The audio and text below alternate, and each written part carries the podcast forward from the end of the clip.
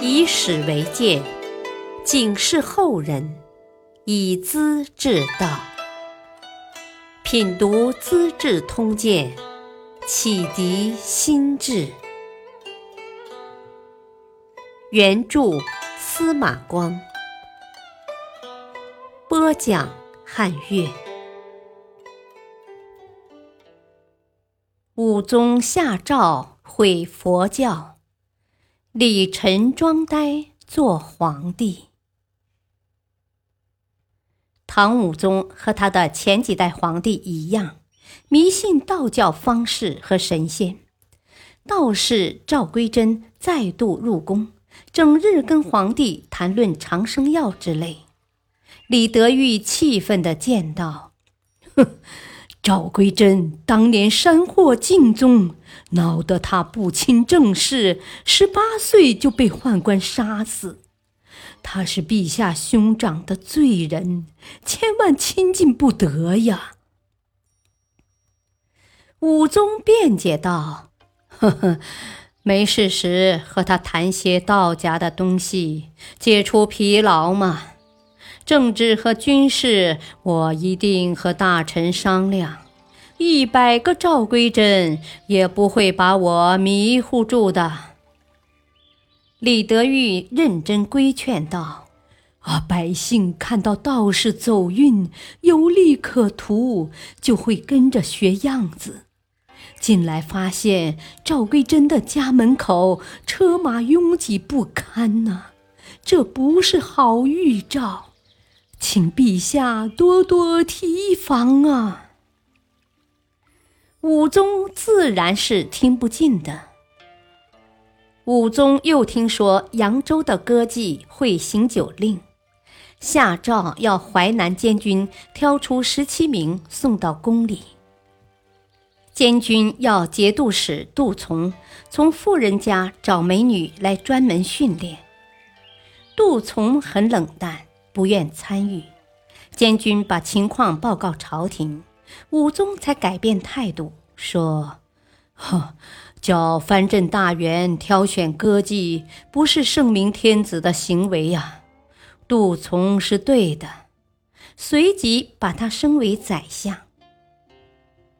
唐朝皇帝大都宣扬佛法，因此各地寺院林立，僧侣成群。大量的劳动者出家当僧尼，或者投靠寺院为寺户和佃户，僧侣地主纷纷涌现，政府收入不断减少。公元八四五年，慈部报告，全国州县现有佛寺四千六百处，乡村庙宇四万间，和尚尼姑二十六万五百人。武宗相信道士神仙，厌恶佛教僧尼消耗钱粮。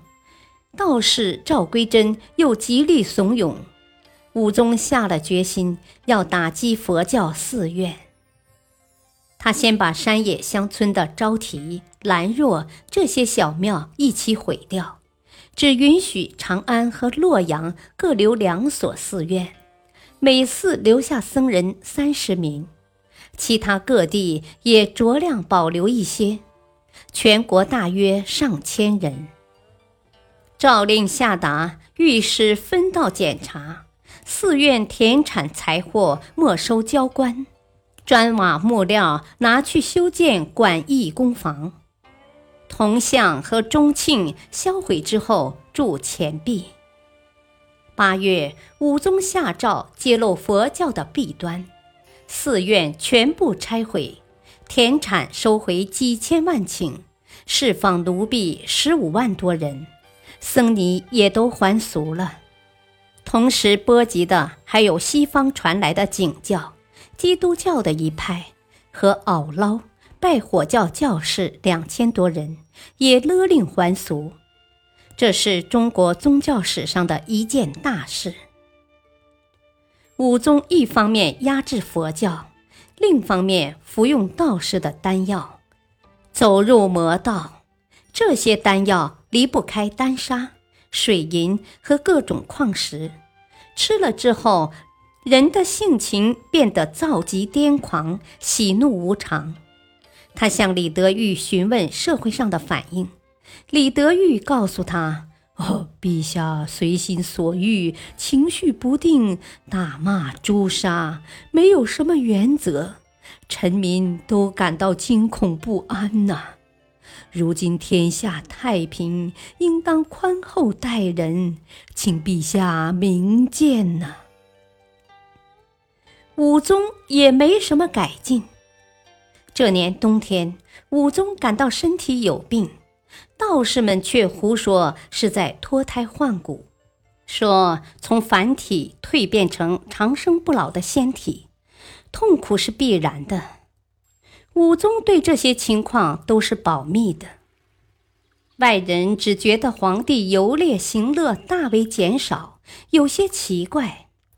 宰相奏事也不敢久留。怕他身体支持不住，后来又下诏，次年的元旦集会正式取消，从此再也没有上朝了。